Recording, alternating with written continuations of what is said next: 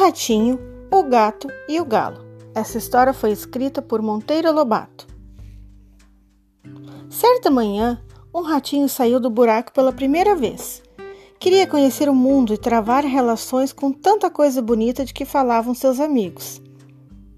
Admirou a luz do sol, o verde das árvores, a correnteza dos rios, a habitação dos homens. E acabou penetrando no quintal de uma casa da roça. Sim, senhor, é interessante isso. Examinou tudo com muito cuidado. Farejou o milho, a estebaria e em seguida notou no terreiro um certo animal de belo pelo que dormia sossegado ao sol. Aproximou-se dele e farejou-o sem nenhum receio. Nisso aparece um galo que bate as asas e canta. O ratinho, por um triz que não morreu de susto, arrepiou-se todo e disparou como um raio para a toca. Lá contou à mamãe as aventuras do passeio. Observei muita coisa interessante, disse ele, mas nada me impressionou tanto como dois animais que vi no terreiro. Um, de pelo macio e ar bondoso, seduziu-me logo.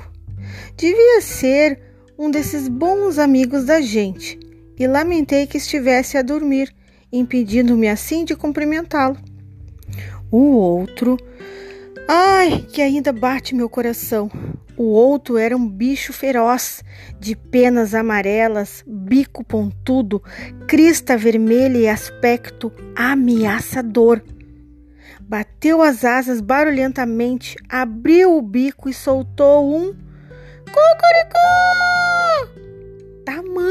Que quase caí de costas. Fugi. Fugi com quantas pernas eu tinha, percebendo que devia ser o famoso gato que tamanha destruição faz ao nosso povo.